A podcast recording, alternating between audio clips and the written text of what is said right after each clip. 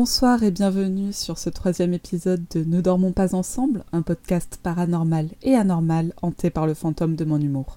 Je tiens tout d'abord à m'excuser pour euh, l'absence d'épisode de la semaine dernière et le retard que j'ai eu pour sortir celui-là. J'ai eu des circonstances personnelles assez compliquées qui m'ont empêché de finir mes notes et d'enregistrer l'épisode à temps. Je vous prépare cependant des petites surprises pour les épisodes à venir que j'espère pouvoir sortir bien plus rapidement. Alors, si vous avez raté mon annonce euh, du dernier épisode, donc j'ai décidé des formats des épisodes à venir. L'épisode d'aujourd'hui va être consacré à part égale à un fait divers et à une histoire paranormale, et vous le verrez, les deux sont parfois mêlés. Pour le prochain épisode, je vais enregistrer un épisode plus court à partir d'histoires trouvées sur internet, sur Reddit euh, notamment. Et ensuite, les deux épisodes suivants suivront le format des deux épisodes que vous avez déjà pu écouter, un fait divers plus long, puis une histoire paranormale plus courte, et inversement. J'ajoute également que le podcast est désormais disponible sur d'autres plateformes que celles déjà annoncées, notamment TuneIn, iHeartRadio et Stitcher, quelques autres qui m'échappent là maintenant. N'hésitez pas à me demander directement ou à chercher Ne dormons pas ensemble sur la plateforme de votre choix. Cette semaine, nous allons commencer par parler du couple Warren, que j'ai mentionné lors du dernier épisode en parlant de la poupée hantée Harold. C'est le couple qui a notamment inspiré la série de films Conjuring, Annabelle, La Nonne également, il me semble, et puis nous allons remonter dans le passé et nous allons voyager à Londres pour découvrir ou redécouvrir l'histoire de Jack l'Éventreur et de ses crimes.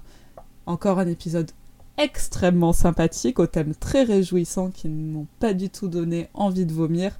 Je vous déconseille d'écouter ça en mangeant. Ed et Lorraine Warren donc, sont les enquêteurs paranormaux probablement les plus célèbres et vous les connaissez donc peut-être grâce à l'univers des films Conjuring, Annabelle et La Nonne. Si vous aimez les films d'horreur, ce sont également eux qui ont enquêté autour de l'affaire Amityville, qui a été adaptée en plusieurs films. Je vais tout d'abord vous raconter la véritable histoire du couple, ainsi que les véritables enquêtes qui ont été menées autour des affaires les plus célèbres. J'ai vraiment galéré à sortir cette phrase, c'est un très bon début d'enregistrement. Et désolé pour les fans des films d'horreur, mais Hollywood a bien embelli la chose. Euh, la réalité des affaires était bien différente de ce qui est sorti sur grand écran. Mais commençons au commencement. Ed et Lorraine Warren se sont mariés à 17 ans, en 1945, un an après leur rencontre. Ed a toujours cru en le paranormal, ayant fréquemment vu des fantômes au cours de son enfance. Lorraine est plus sceptique, clairvoyante depuis l'enfance, elle a cependant mis longtemps à comprendre que tout le monde ne voyait pas les mêmes choses qu'elle. Ce n'est qu'en enquêtant aux côtés de son mari qu'elle a fini par voir qu'il y avait des cas où les coïncidences étaient bien trop suspectes. Des gens ne s'ayant jamais rencontrés, relatant des détails identiques, par exemple, et elle a fini par changer d'avis et se dire qu'il y avait plus à l'œuvre que des imaginations un peu trop actives ou des quêtes d'attention.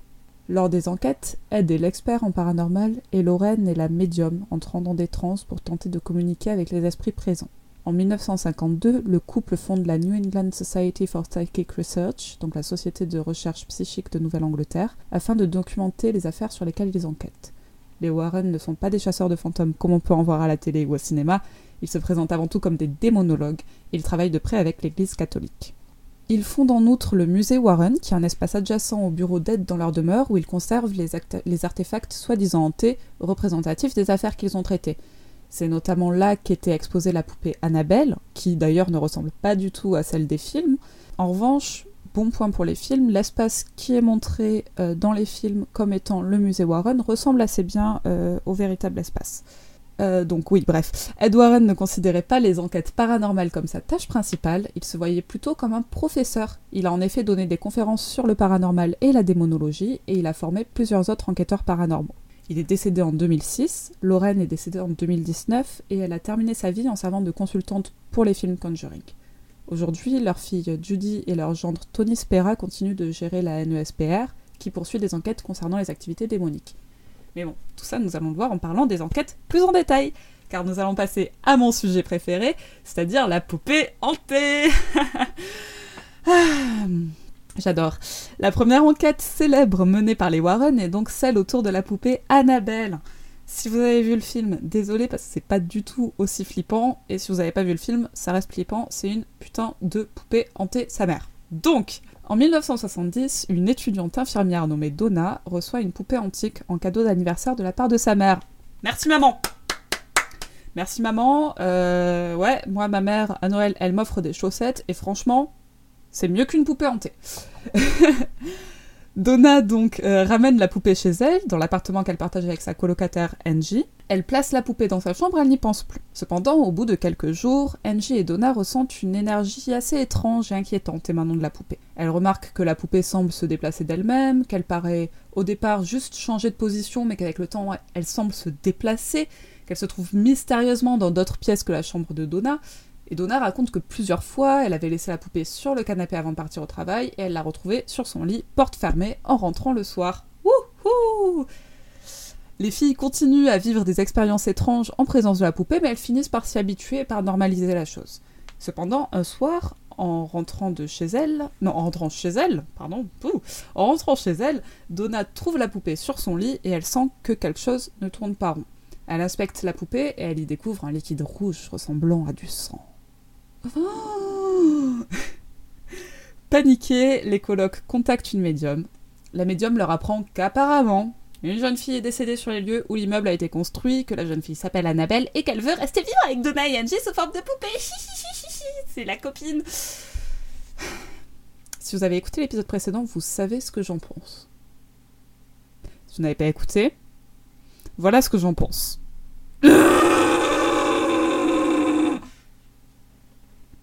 Faut que je développe Faut que je développe Ok, ça vaudra pour les affaires suivantes parce que je vais pas répéter ça à chaque épisode, mais oui, il y a forcément des gens qui sont morts là où vous vivez, que le bâtiment soit neuf ou ancien. Oui, on est entouré par des morts, on est bâti sur des cadavres. Oui.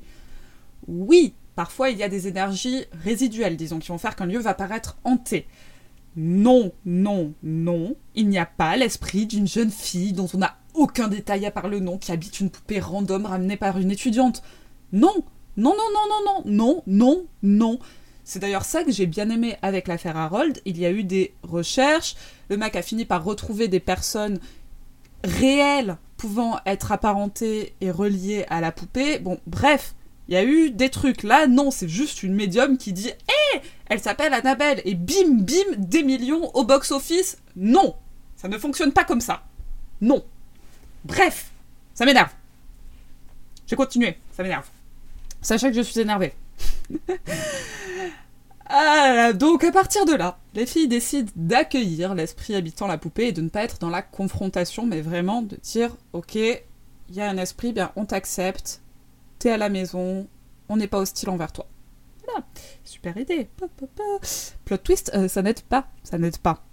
Parce que, voyez-vous, Donna et Angie ont un ami qui s'appelle Lou. Lou, étant doté d'un cerveau, son cerveau lui dit Non, non, non, cette poupée elle pue du cul et elle est flippante sa mère. Je paraphrase à peine. Hein. Lou dit à Donna de se débarrasser de la poupée et Donna lui dit Non, non, non, tranquille, ça va, on a vu une médium et tout, euh, pas de souci. Lou, alors je sais pas, je sais pas si Lou euh, vit avec les filles, si juste il passe beaucoup de temps à l'appartement donc il y dort, enfin je ne sais pas si c'est peut-être que ça n'a. Parce que ça je l'ai tiré du site des Warren, Peut-être que juste Lou c'est le mec d'une des deux filles et les Warren n'ont pas précisé ça. Je ne sais pas. Enfin, les Warren, euh, le beau-fils, euh, le gendre des Warren. Oula, j'arrive pas à parler. Super quand on enregistre un podcast, Donc, bref, quand il dort dans l'appartement et uniquement quand il dort dans cet appartement, Lou fait de la paralysie du sommeil.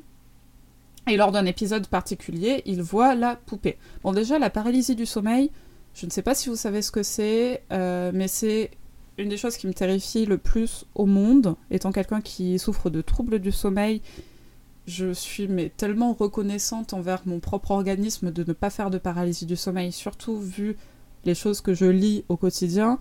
C'est donc un phénomène où, alors, je suis désolée s'il y a parmi les gens qui écoutent, d'ailleurs je sais qu'il y en a au moins une, euh, s'il y a des gens qui souffrent de paralysie du sommeil, je suis désolée si je ne le décris pas bien, mais euh, pour faire simple, c'est un état où tu es éveillé, tu es en fait entre le ton cerveau dort mais ton corps est éveillé. Et du coup tu as conscience d'être éveillé mais tu ne peux pas bouger. Et tu as des hallucinations qui sont auditives ou visuelles qui sont assez euh, terrifiantes hein, euh, voilà qui, se fondent sur sur peurs. D'ailleurs, il y a énormément de phénomènes paranormaux qui ont en fait été expliqués comme des épisodes de paralysie du sommeil. C'est assez, euh, assez terrifiant en fait, mais c'est un phénomène physiologique, euh, physique, euh, c'est une condition médicale. Voilà, comme, comme l'insomnie, hein, c'est un trouble du sommeil, sauf que c'est méga hardcore. Donc, bref, Lou, donc le pote des colocs, enfin, pote entre guillemets, je ne sais pas qui est ce mec et je ne sais pas pourquoi il dort à l'appart, mais il dort à l'appart. Lou a un épisode de paralysie du sommeil où il voit la poupée, Youpi, et il euh, ressent. Enfin, il voit la poupée sur lui qui l'asphyxie, qui l'étouffe. Youpi, youpi. Et il est persuadé que ce n'était pas un rêve. À ce stade, il veut se débarrasser de la poupée. C'est-à-dire qu'en en fait, pendant son épisode, euh, il a perdu connaissance parce que la poupée l'a étouffé. Et quand il s'est réveillé, il était persuadé, mais persuadé que ce n'était pas un épisode de paralysie du sommeil et que c'est vraiment quelque chose qui lui est arrivé, que la poupée est venue l'étouffer dans son sommeil. Alors j'ai envie de dire, quoi qu'il arrive, ça reste flippant du cul. Enfin, je sais pas, que ce soit juste un, épisode de paralysie du sommeil ou que la poupée se soit vraiment déplacée avec ses petites jambes pour aller l'étouffer. Ah Bref Bref, euh, donc il veut absolument que Donna se débarrasse de la poupée à ce stade. Je ne sais pas pourquoi il est aussi investi vu qu'il ne vit pas là, mais apparemment il vit là, je ne sais pas, c'est un mystère. Bref. Euh, ça c'est... Après en même temps tu m'étonnes euh, qu'il veuille se débarrasser de la poupée, que ce soit un rêve ou non, qu'il vive là ou non, ça reste hyper flippant du cul et jamais de la vie je fréquente quelqu'un qui a en sa possession... possession, lol si vous n'avez pas écouté l'épisode précédent, écoutez l'épisode précédent parce que ça me fait beaucoup rire de parler de poupées soi-disant possédées et de dire que la personne est en possession. Bref, j'adore l'humour. Euh, donc euh, oui, non, moi j'aimerais pas que qu'une de mes proches ait en possession une poupée qui me fait flipper du cul et que je soupçonne être hantée. Donc, voilà, on en est là. Et un jour, Lou et Angie étaient seuls dans l'appartement. Donna ne s'est toujours pas débarrassée de la poupée. Lou et Angie étaient seuls dans l'appartement et d'un coup ils entendent un bruit dans la chambre de Donna. Lou va voir et il n'y a que la poupée dans la chambre, évidemment. Boum D'un coup, il a très mal à la poitrine. Surprise, surprise, il voit cette marque de griffure sur sa poitrine. Ces marques saignent, elles brûlent, ça pue du cul. Euh, du coup, là, Lou, il est là, non, non, je me casse. Euh, Donna et Angie finissent par appeler un prêtre. Le prêtre qui euh, fait un move de Karen ultime, il dit Je vais appeler mon manager. J'adore l'humour. Euh, donc le manager du prêtre, je, n'y connais rien en clergé, donc on va dire le manager du prêtre, hein, son supérieur, euh, dit ah ben non, ça pue, il faut appeler les Warren, c'est mes potes, et ils s'y connaissent bien en ce genre de bail. Et donc c'est là que les Warren débarquent. J'adore euh, le niveau intellectuel vraiment de ce podcast, c'est waouh, j'espère que, je crois que ma mère n'écoute pas parce que ça lui plaît pas trop ces genres d'histoires, mais c'est pas plus mal qu'elle écoute pas en fait. Donc, les Warren débarquent, hop, petit examen de la poupée, et le diagnostic est clair, la poupée est manipulée par une entité démonique. Car en effet, c'est bien connu, les esprits ne possèdent pas les objets, ils possèdent les humains. Il n'y a que des esprits et des entités non humaines qui peuvent posséder des lieux ou des objets. C'est ça l'explication donnée par les Warren, c'est extrême, extrêmement précis comme science. Et donc, euh, les Warren aussi expliquent aux filles que laisser carte blanche à l'entité possédant... Eh, possédant... Ah non, là c'est vraiment possédant, merde. La poupée était une idée de merde. Et que, en arrivant à ce moment-là, ils ont probablement sauvé les filles d'une possession euh, démoniaque. Parce que si elles avaient attendu 2-3 euh, semaines de plus, je vous ai dit c'est une science exacte, il était très, possible, très probable que l'entité habitant la poupée soit suffisamment forte pour pouvoir posséder une des deux filles. Yes Donc, petit exorcisme, et hop, emballer, c'est pesé. J'ai tapé mon bureau, je me suis fait mal, c'est pas grave. Emballer, c'est pesé. On embarque la poupée avec nous, il n'y a plus de soucis. En revanche, il y a eu des films J'adore, j'adore. Je vais clore cette histoire euh, sur une citation d'un assistant professeur en études religieuses à l'université du Texas qui s'appelle Joseph Laycock, L'affaire d'Annabelle est d'après lui un cas d'étude intéressant sur la relation entre pop culture et folklore paranormal.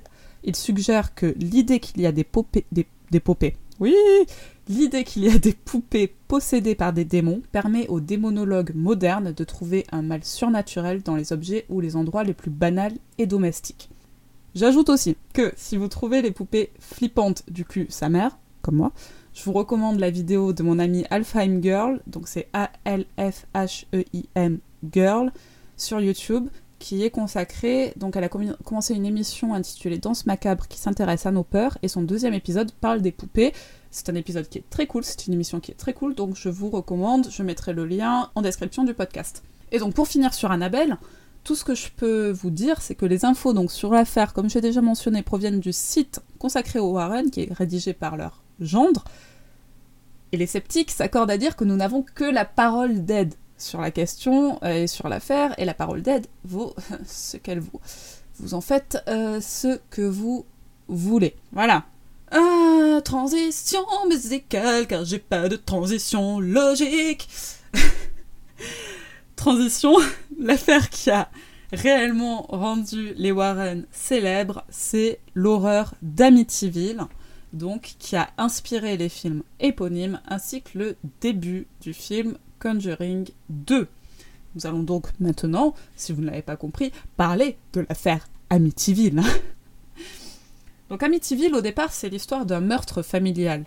Le 13 novembre 1974, un homme nommé Ronald Defoe rentre dans un bar de sa ville. Spoiler alert, c'est Amityville, la ville, hein, dans l'état de New York.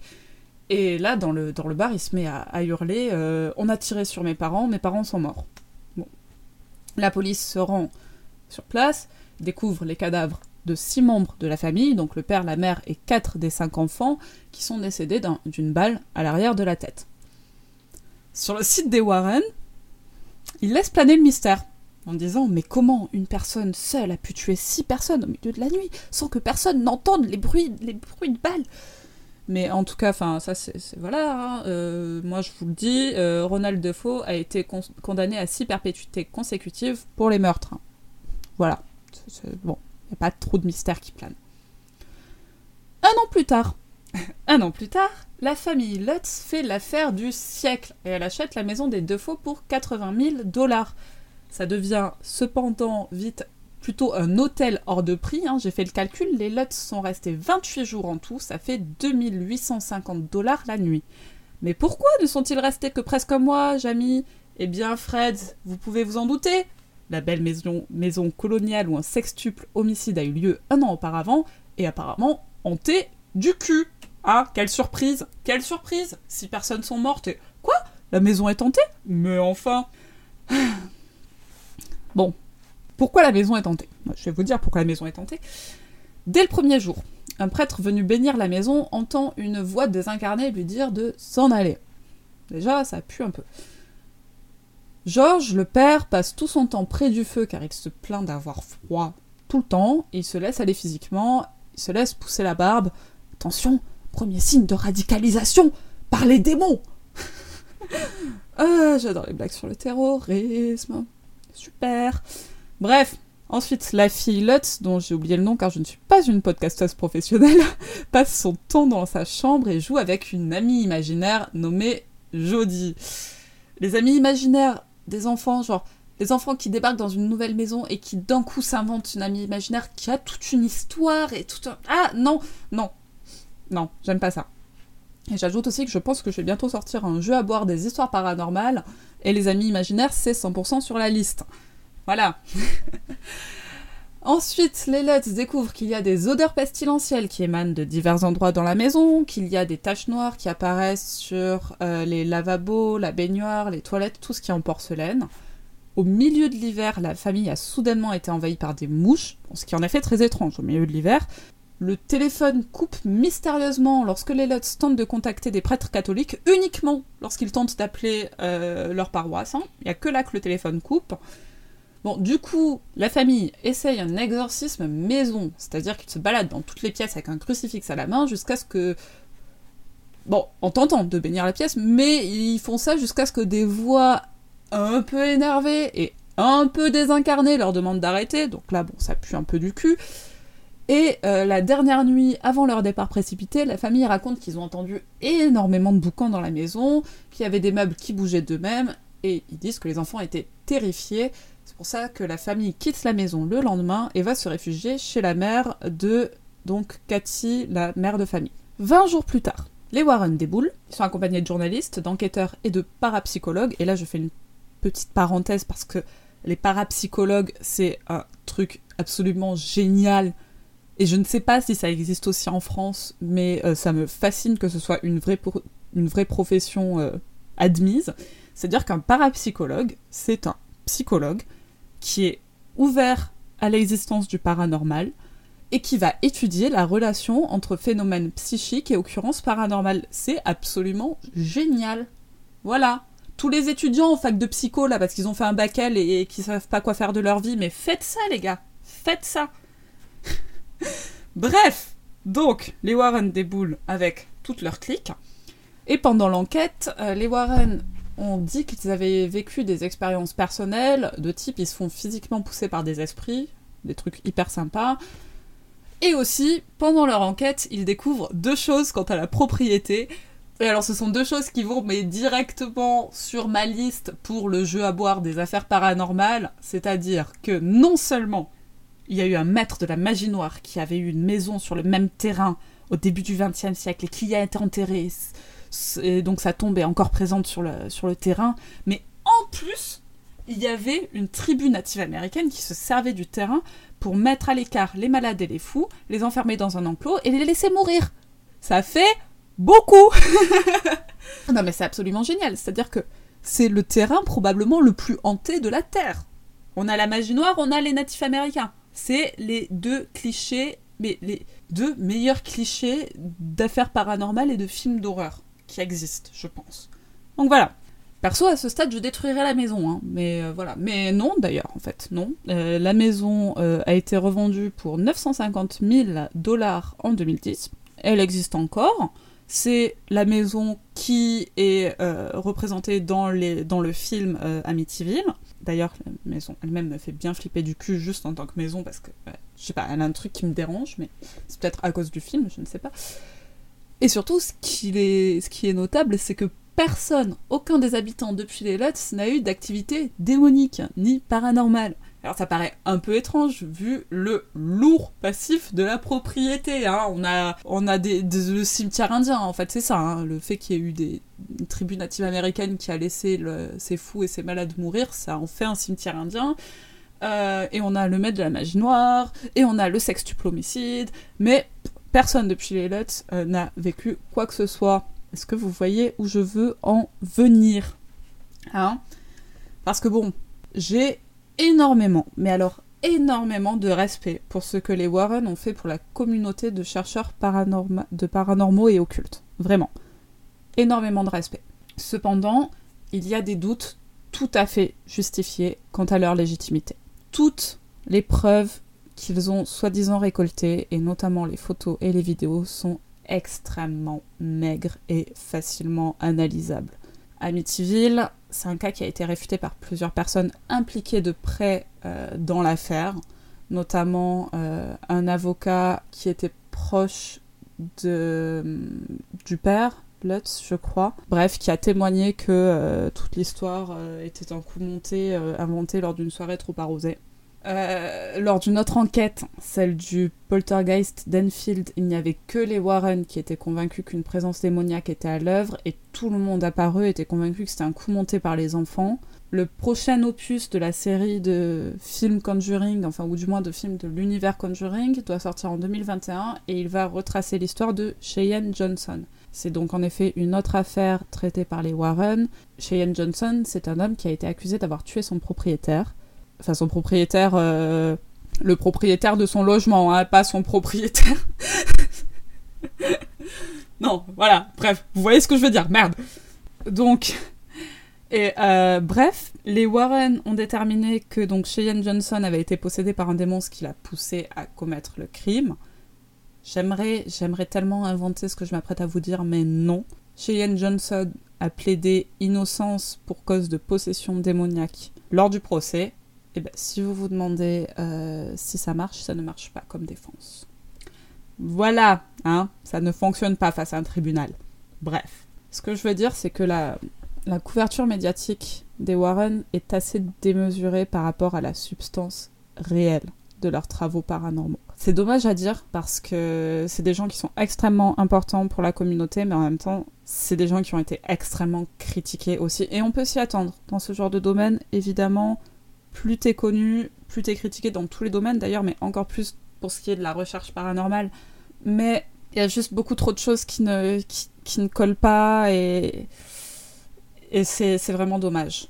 Euh, et je vais aussi ajouter que leur vie personnelle, alors même si je n'avais pas forcément envie d'en parler parce que c'est à part, mais ça mérite d'être mentionné, parce que leur vie personnelle n'est absolument pas celle qui est euh, montrée dans les films, euh, les films Conjuring. En 2017, une femme nommée Judith Penney vivait avec, qui, a vécu pendant 20 ans, je crois, avec les Warren, ça s'est attesté. Elle a raconté qu'Ed avait entretenu une liaison avec elle lorsqu'elle avait 15 ans et qu'elle en avait 35, que cette liaison a duré de nombreuses années, que Lorraine était euh, au courant qu'elle était complice. C'est louche. C'est louche en tout cas. Euh, et euh, donc cette femme a également témoigné du fait que Ed était occasionnellement violent envers Lorraine, que le couple se discutait, se discutait, que le couple se disputait assez fréquemment et assez fervemment, disons. Bref, ce n'est pas le couple parfait joué par Vera Farmiga et Patrick Wilson. Je tenais à le mentionner parce que personnellement, les films Conjuring sont des films que j'apprécie assez euh, juste comme divertissement, absolument pas comme euh, documentaire sur les Warren. Et je pense qu'il faut les prendre tels qu'ils sont. Des films d'horreur vaguement inspirés de personnes réelles, mais il faut voir les Warren plus comme, euh, comme des, des, des, symboles en fait de, de l'enquête paranormale et les détacher quand on regarde les films des personnes réelles qui n'ont rien à voir en fait avec ce qui est montré dans les films. Il faut prendre les films comme de la fiction car c'est avant tout ce qu'ils sont. Voilà, donc c'est quand même à euh, visionner avec recul quand vous voyez inspiré de faits réels. Voilà, mais comme tout ce qui touche au paranormal d'ailleurs, j'ai envie de dire, hein, quand vous voyez un film qui dit inspiré de faits réels et après euh, il se passe absolument n'importe quoi dedans, vous vous dites hmm, inspiré de faits réels, pas trop. Bref, voilà, en tout cas, l'histoire des Warren. Et puis, euh, puis voilà, je suis un peu, je suis un peu désolée si, euh, si vous aviez l'espoir d'apprendre euh, des choses hyper cool sur des enquêteurs paranormaux. Malheureusement, c'est pas ce qu'ils étaient, ça me peine de le dire. Mais c'est pas ce qu'ils étaient. En revanche, il y a d'autres enquêteurs paranormaux qui sont déjà beaucoup plus fun et qui ont traité de cas beaucoup plus mystérieux, disons, dont je vous parlerai dans d'autres épisodes.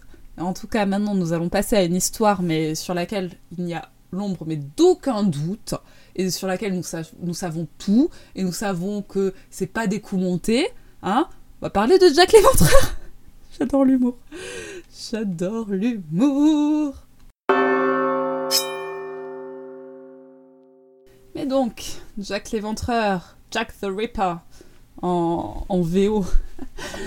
Ah, J'imagine que vous connaissez tous ce nom, hein, étant donné qu'il s'agit de l'un des tueurs en série euh, les plus célèbres. Déjà bon, qu'est-ce qui fait sa notoriété à Jackie? Dorénavant, il s'appelle Jackie. Déjà bon, c'est le fait qu'il n'ait jamais été identifié, euh, d'une part, et d'autre part, c'est le traitement qu'il a infligé à ses victimes. C'est aussi un des premiers tueurs en série, un siècle avant que la catégorie ne soit officiellement reconnue par, euh, les enquêteurs dans le monde entier. Et il a agi, euh, il a sévi plutôt, dans un quartier agité euh, lors d'une époque de troubles civils dans la capitale du Royaume-Uni. Il est également contemporain de Sherlock Holmes et du roman gothique victorien, ce qui nous fait vraiment un cocktail qui prédispose donc d'une part à des crimes visant une catégorie fragilisée de la population et de l'autre à un engouement public énorme pour l'affaire. Donc, Jackie, Jackie, Jack l'Éventreur, également surnommé l'assassin de Whitechapel et le tablier de cuir. Malgré de récentes de ah ah j'adore pardon malgré les trouvailles récentes en manière en mat et incroyable malgré les trouvailles récentes en matière d'ADN merci de me donner une médaille j'ai réussi à dire cette, phrase euh, nous ne l'identifierons probablement jamais et c'est un fait que le public a encore du mal à accepter là en 2020. Mais j'y reviendrai plus tard. Pour l'instant, nous allons voyager en 1888, année où ont été commis les cinq meurtres dits canoniques, c'est-à-dire ceux commis sans l'ombre d'un doute par une même personne, personne globalement rattachée à la figure de Jack l'Éventreur. Un peu de contexte, euh, le quartier de Whitechapel est à l'époque surpeuplé suite à deux vagues d'immigration. D'une part, euh, vers 1850, l'Angleterre et surtout l'Est de Londres accueillent énormément d'immigrants irlandais, et de l'autre, à partir de 1882, ce sont des réfugiés juifs fuyant les pogroms de la Russie tsariste qui arrivent dans ces mêmes zones. Les conditions de vie dans Whitechapel deviennent précaires en raison de cette surpopulation soudaine. 55% des enfants y naissants décèdent avant d'atteindre l'âge de 5 ans. La pauvreté règne, est accompagnée de violences, de crimes et euh, d'alcoolisme. Beaucoup de femmes sont poussées à la prostitution afin de subvenir à leurs besoins. En octobre 1888, la police de Londres estime qu'on trouve 62 maisons closes et 1200 prostituées dans le quartier de Whitechapel. La situation économique est accompagnée de tensions. Il y a des manifestations régulières nécessitant l'intervention de la police et Whitechapel est considéré, par le reste de Londres comme un nid d'immoralité où règne crime, racisme, antisémitisme et instabilité sociale. Et cette perception est évidemment euh, renforcée suite au meurtre attribué à Jack l'Éventreur, notre cher Jackie, à l'automne 1888, qui reçoivent une attention médiatique, mais alors jamais vue. Jamais des crimes n'ont eu autant d'attention médiatique. À l'époque, évidemment. Euh, alors, avant même d'ouvrir une enquête sur Jack l'Éventreur lui-même, Scotland Yard, donc la police londonienne, avait déjà commencé à enquêter sur une série de féminicides dans le quartier de Whitechapel. Le dossier d'enquête se centre sur 11 meurtres ayant été commis entre avril 1888 et février 1891, qui sont communément appelés les meurtres de Whitechapel. Donc ça c'est une catégorie différente. Je, je, précise parce que si vous faites un peu des recherches sur Jack l'Éventreur, vous verrez les meurtres de Whitechapel et les meurtres canoniques, ce sont des choses différentes. Parce que en fait parmi les 11 meurtres dits de Whitechapel, il y en a 5 qui sont associés euh, à un seul même tueur en raison du mode opératoire. Et donc, on va partir là sur le moment le plus fun de chaque épisode de podcast, c'est l'heure de décrire les meurtres. Wouhou euh, je préfère prévenir, c'est dégueulasse. voilà. J'ai pas d'autre avertissement à faire que c'est dégueulasse. Euh, si vous êtes un peu sensible, euh, attendez le prochain épisode. bah, c'est fini, arrêtez là. Et attendez le prochain épisode. Sachez que comme euh, pour Damer, j'ai un peu censuré, mais je peux pas non plus tout censurer. Et je sais pas, j'ai un, un, peu, je suis un peu fière du fait que je peux faire un podcast qui ne mâche pas non plus ses mots. Hein, et je sais pas, vous allez sûrement. D'ailleurs, j'ai vague souvenir d'avoir vu il y a longtemps la vidéo de Links the Sun sur Jack l'Éventreur, il me semble. Et de mémoire, il me semble pas qu'il ait décrit en détail les meurtres. Et je sais pas, c'est quand même quelque chose qui est assez intéressant d'un point de vue. Euh, bah, d'un point de vue d'intérêt. Euh, quand on s'intéresse un peu aux meurtres, c'est un peu intéressant de savoir comment les meurtres ont été commis. Enfin, je sais pas. Bref, non, je ne suis pas une psychopathe. Je trouve ça juste intéressant. C'est un peu dégueulasse. Je tente de censurer un petit peu, mais je veux pas non plus tout censurer. Voilà, bref, où en étions-nous oui, la première victime. la première victime euh, associée à Jack l'Éventreur s'appelle Marianne Nichols et elle est âgée de 43 ans. Elle est issue de la classe ouvrière et elle avait l'intention ce soir-là, donc le soir de sa mort, de se prostituer afin de gagner l'argent nécessaire pour pouvoir accéder à un logement pour la nuit. Marianne est alcoolique, elle avait récemment été licenciée de son emploi de femme de ménage et le soir de sa mort, la dernière personne à l'avoir vue en vie est une connaissance nommée Emily Holland, qui la décrit comme extrêmement ivre. Emily tente de la convaincre de la rejoindre dans son logement, mais Marianne refuse, et elle dit qu'elle a déjà par trois fois gagné l'argent nécessaire pour trouver un, un, lit pour la nuit ce jour-là, et que par trois fois elle l'a dépensé, probablement en alcool. Emily la laisse alors s'en aller en direction de Whitechapel Road, il est 2h30 du matin, le 31 août 1888, et une heure plus tard, le corps de Marianne va être découvert par deux conducteurs de calèche. Ne sachant pas si elle est morte ou juste évanouie, euh, ou, juste, euh, ou juste ivre morte en fait, euh, bon, alors que Marianne avait les yeux ouverts, hein, mais bon, bref, les deux hommes partent à la recherche d'un officier de police. Euh, L'officier illumine le corps de Nichols de sa lanterne et immédiatement il alerte un collègue. La lumière a révélé que la gorge de Nichols avait été tranchée. Et donc tout de suite après la découverte, les policiers interrogent tout d'abord les deux hommes ayant trouvé le corps, puis toutes les personnes présentes dans le bâtiment contre lequel Nichols a été découverte. Ils ne trouvent pas de suspect évident. Aucune patrouille de police n'a vu quoi que ce soit de suspect aux alentours. Et donc le corps de Marianne Nichols arrive à la morgue à 5h20 du matin. L'autopsie révèle des hématomes de chaque côté de son visage, deux blessures à la gorge, infligées de gauche à droite, c'est important, chacune assez profonde pour atteindre la colonne vertébrale. Son vagin a été poignardé à deux reprises, son abdomen a été mutilé de nombreuses fois, à tel point que ses organes ressortent. Voilà, c'est super, euh, super. Bon appétit Bon appétit Aussi notable, vous comprendrez aussi ça a posteriori, il ne lui manque aucun organe. Le légiste conclut euh, de son examen que le tueur possède des connaissances anatomiques, il note également que les lacérations abdominales ont dû avoir lieu alors que la victime était déjà décédée en raison de l'absence d'hémorragie. Car en effet, euh, si votre cœur s'arrête de battre, euh, vous n'allez pas faire d'hémorragie comme euh, si votre cœur battait. Ça me paraît assez logique. Je suis tout à fait médecin, oui bien sûr. Bref. le meurtre de Marianne Nichols est rattaché à deux meurtres ayant eu lieu dans la même zone géographique, donc faisant partie des meurtres de Whitechapel mais le mode opératoire est différent. On voit néanmoins apparaître les premières rumeurs d'un tueur en série agissant dans le quartier, et à cela s'ajoute la rumeur de tablier de cuir, c'est-à-dire un individu juif qui aurait menacé des prostituées et, se serait, armé, d'un couteau. On voit apparaître dans la presse des, des représentations caricaturales typiques de l'atmosphère antisémite de l'époque. Dans le quartier se trouve un artisan du cuir juif polonais qui est surnommé dans Whitechapel comme tablier de cuir. Donc il a été injustement accusé et même arrêté, mais comme il avait des alibis pour chaque meurtre, il a été relâché et a plus tard reçu une compensation monétaire de la part d'un journal qu'il avait directement accusé des meurtres. Bref, continuons. Euh, à peine une semaine plus tard, parce qu'il me semble que l'histoire de tablier de cuir, ça s'est passé après le deuxième meurtre que je vais vous raconter maintenant. Hein.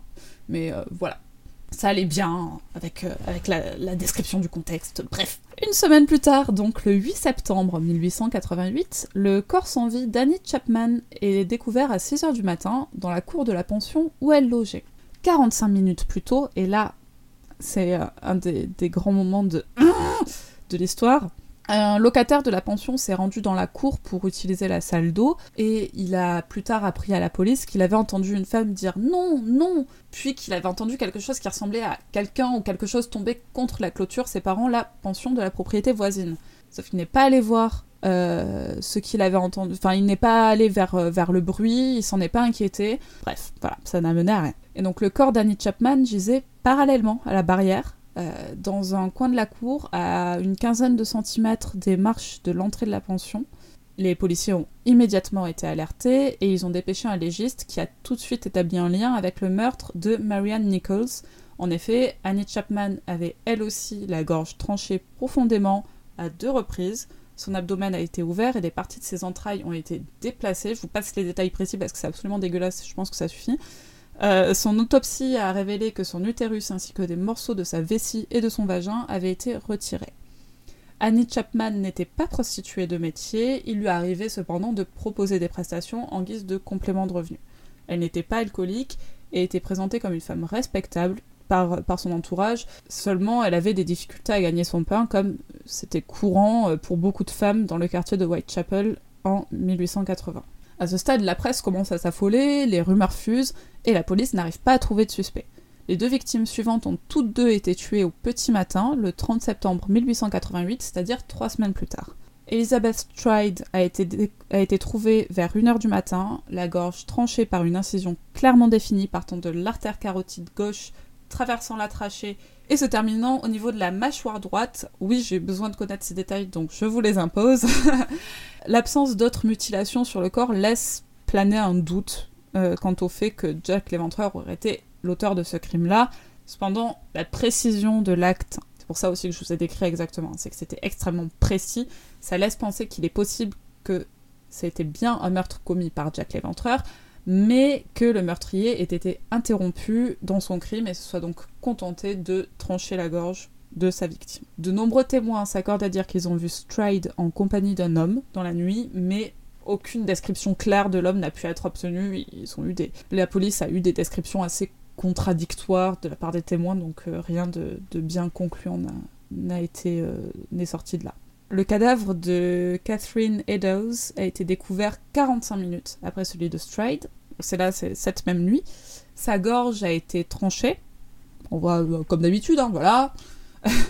son abdomen a été ouvert, ses intestins déplacés, son rein gauche ainsi que la majeure partie de son utérus ont été retirés et son visage a été gravement défiguré. Là encore, il y a eu des témoins qui ont dit l'avoir vu en compagnie d'un homme, mais il n'y a pas eu de description euh, d'un potentiel suspect, rien de, rien de bien précis. Enfin, enfin, le dernier meurtre, donc dit canonique, est celui de Mary Jane Kelly, qui a été découverte dans sa chambre le 9 novembre. Et là, je vous préviens, euh, faites attention parce que si vous allez sur la page Wikipédia de Jack l'Éventreur ou Jack the Ripper, donc sur la page française et la page anglaise, il y a une photo du cadavre tel qu'il a été découvert par la police. Et c'est vraiment, mais alors vraiment pas agréable à voir. Euh, je vous préviens, si vous avez une curiosité morbide, faites-vous plaisir, mais si vous n'avez pas envie d'être exposé à ce genre d'image, n'allez pas sur la page Wikipédia.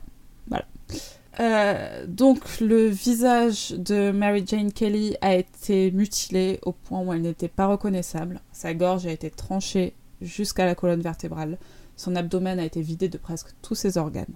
Son utérus, ses reins et un sein ont été placés sous sa tête, d'autres viscères ont été placés au niveau de son pied et des sections de son abdomen et de sa cuisse ont été posées sur sa table de chevet. Son cœur n'était pas présent sur la scène de crime, il a été retiré. Voilà, voilà ce que vous pouvez voir en photo, si vous le souhaitez. Je vous le déconseille très fortement. voilà, donc les similitudes entre les cinq meurtres, qu'il s'agisse de l'heure à laquelle le crime a été commis, ainsi que du lieu, du profil des victimes et du mode opératoire du tueur, font que la police les a reliés et a exclu les autres meurtres commis à la même période dans la même zone. En 1894, le responsable du département d'enquête criminelle de la police londonienne a écrit dans un compte-rendu que, je cite, le meurtrier de Whitechapel a fait 5 victimes et seulement 5 victimes. Il y a cependant des théories, évidemment, hein, qu'il y a des théories comme quoi, même au sein des 5 meurtres canoniques, il est possible qu'un seul tueur en ait commis certains, mais que d'autres aient été commis par des émules. Ce n'est pas la piste explorée par Scotland Yard, c'est même la piste rejetée, mais il y a des théories sur tout concernant cette affaire. À ce jour, personne ne peut savoir combien de victimes peuvent être attribuées à Jack l'Éventreur. Personne ne peut dire qui il est en fait. C'est on ne saura pas, il faut admettre que nous ne saurons pas malheureusement. Le surnom Jack l'Éventreur vient d'une des centaines de lettres envoyées à Scotland Yard par le prétendu tueur. Même là, il est difficile de distinguer le vrai du faux. Et en plus, j'ajoute que le fait qu'une partie des archives de Scotland Yard ait été détruite lors du bombardement nazi sur Londres en 1941, ça n'aide pas. C'est-à-dire qu'il y a des, y a même aussi des rumeurs comme quoi certaines lettres auraient été, euh, auraient été des, des, des, fausses, des fausses lettres euh, rajoutées au dossier d'enquête au XXe siècle. Enfin bref, c'est un bordel monstrueux.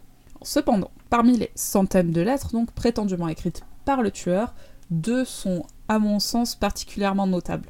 La première lettre est celle dite Dear Boss, donc cher patron. Elle est arrivée à Scotland Yard le 29 septembre, donc avant l'assassinat de Catherine Eddowes. Au départ, la police a cru qu'il s'agissait d'un faux, mais dans la lettre, le tueur promet de couper les oreilles de sa prochaine victime, et en effet, une des oreilles d'Eddowes a été partiellement découpée. Il s'agit également de la première lettre signée Jack l'Éventreur, et après sa publication, elle a reçu une notoriété internationale. Les lettres subséquentes ont évidemment imité le ton donc de la lettre dite Dear Boss. La deuxième lettre notable, euh, à mon sens, est celle dite From Hell, donc de l'enfer.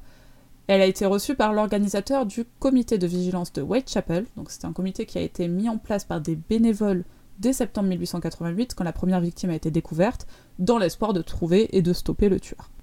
La lettre a été reçue le 16 octobre. Alors certes, elle n'était pas rédigée par la même écriture manuscrite ni dans le même style que la lettre dite Dear Boss, mais elle était accompagnée d'une boîte contenant une moitié de rein conservé dans de l'éthanol, et étant donné que le rein gauche de Catherine Eddowes lui avait été retiré, la lettre a été prise au sérieux, même si euh, certains se sont accordés à dire qu'il s'agissait d'une mauvaise blague le rein a été examiné et il s'agissait bel et bien d'un rein humain, du rein gauche. Malheureusement, il n'était pas possible de savoir si c'était vraiment celui de Catherine Eddowes. La, technologie n'était pas là pour le, pour le prouver, malheureusement, euh, en 1888. Bon, du coup, la question. Qui c'était Jack l'Éventreur, hein, évidemment Évidemment qu'on se la pose. Et oui, la science a fait des avancées considérables, et on devrait pouvoir faire des analyses ADN. On devrait. Sauf que, voilà, oui, on devrait, et ça a été fait.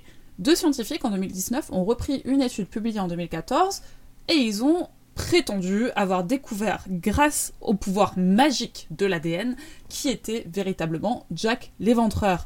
Mais alors, c'était qui, Jamie Et putain, Fred, il faut arrêter de poser la question, en fait.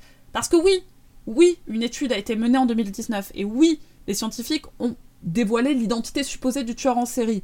Cependant, les traces ADN étaient bien trop faibles pour être conclusives. En gros, oui, oui, les résultats de l'étude ont mené au descendant d'un des suspects de l'époque, qui était un barbier juif polonais surnommé non pas surnommé, nommé, c'était son prénom, enfin son prénom et son nom, pas son surnom, bref, Aaron Kosminski, Kosminski ou Kominski, je ne sais plus, et euh, c'est trop tard pour les chercher. Et donc, euh, ce suspect a été interrogé par Scotland Yard comme des dizaines et des dizaines d'autres. Il a été écroué. Cependant, la méthodologie utilisée par les chercheurs est bien trop faible pour prouver quoi que ce soit. Je vais pas rentrer dans les détails parce que je ne comprends pas les détails, je ne suis pas scientifique, mais je crois les, experts dont j'ai lu les articles qui ont commenté cette étude, je les crois quand ils disent que l'origine de l'ADN est douteuse, les traces sont trop faibles pour prouver quoi que ce soit, et l'article scientifique lui-même est extrêmement douteux et a été critiqué par d'autres experts en ADN, disant que en raison des, des lacunes dans la méthodologie et dans la description de la méthodologie, cet article n'aurait même pas dû être publié. La preuve, pour beaucoup, qu'il faut arrêter de chercher l'identité de ce tueur. Jack l'Éventreur est devenu un mythe en fait, et une légende urbaine qui a terrorisé l'Angleterre victorienne. Les suspects sont beaucoup trop nombreux pour pouvoir trouver un coupable, et encore moins 150 ans plus tard. En revanche, si vous voulez un fun fact super fun à sortir en soirée pour vous faire beaucoup d'amis, c'est que euh, Lewis Carroll, donc l'auteur de d'Alice au pays des merveilles, a lui-même été suspecté. Enfin, les suspects, j'ai vu la liste, il y, avait de tout.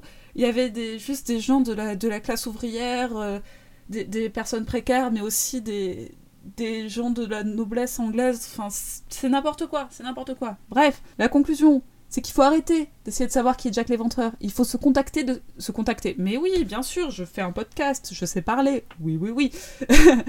Il faut se contenter de ce que nous savons. Ce que nous savons, c'est qu'un tueur a sévi à Londres en 1888. Il a fait cinq victimes confirmées dans un contexte socio-économique agité au, sein duquel la criminalité a drastiquement augmenté.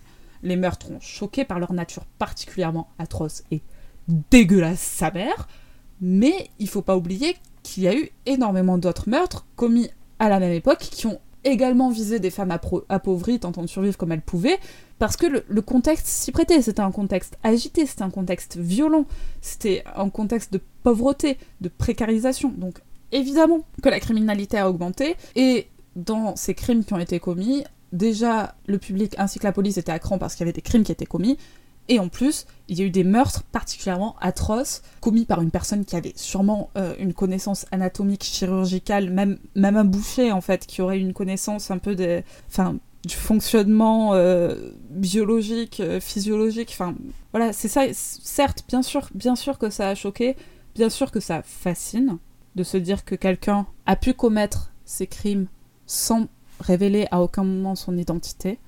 Mais voilà, il ne faut pas oublier que c'était dans un quartier surpeuplé, à une époque où évidemment que même les, technologies de surveillance étaient loin d'être euh, aussi avancées. Enfin, voilà, il a simplement, il n'a pas laissé de traces et il n'a jamais été arrêté. Oui, c'est frustrant. Et non, nous ne saurons jamais qui était vraiment Jack l'Éventreur.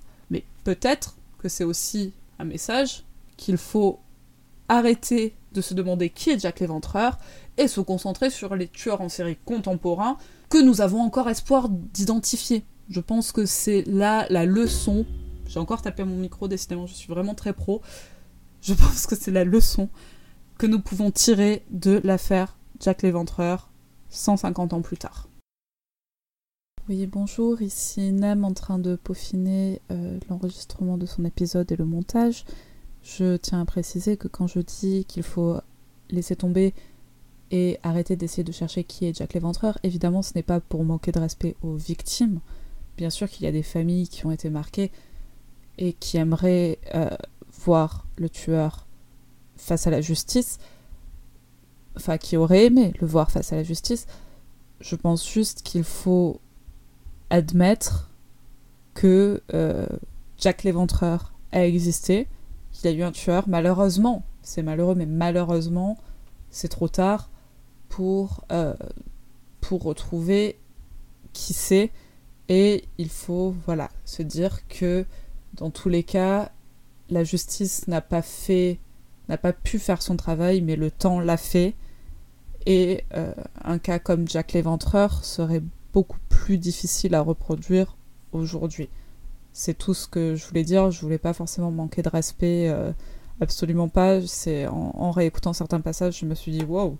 Non, non, juste mon but c'était de dire qu'il, voilà, que malheureusement c'était trop tard pour trouver l'identité exacte. Et puis ça n'apporterait rien de vraiment mettre un nom sur Jack l'Éventreur parce que dans tous les cas c'est Jack l'Éventreur. Il est connu comme ça. Ça ne changerait rien en fait à, la face du monde euh, de trouver son identité.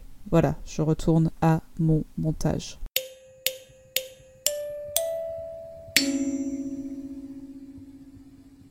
Merci infiniment euh, d'avoir écouté. J'espère que cela vous a plu. Nous nous retrouvons très bientôt, du coup, pour, euh, un épisode un peu plus. Euh, comment dire Un peu moins lourd, avec un peu moins de recherche. Je vais juste vous raconter des histoires trouvées sur internet.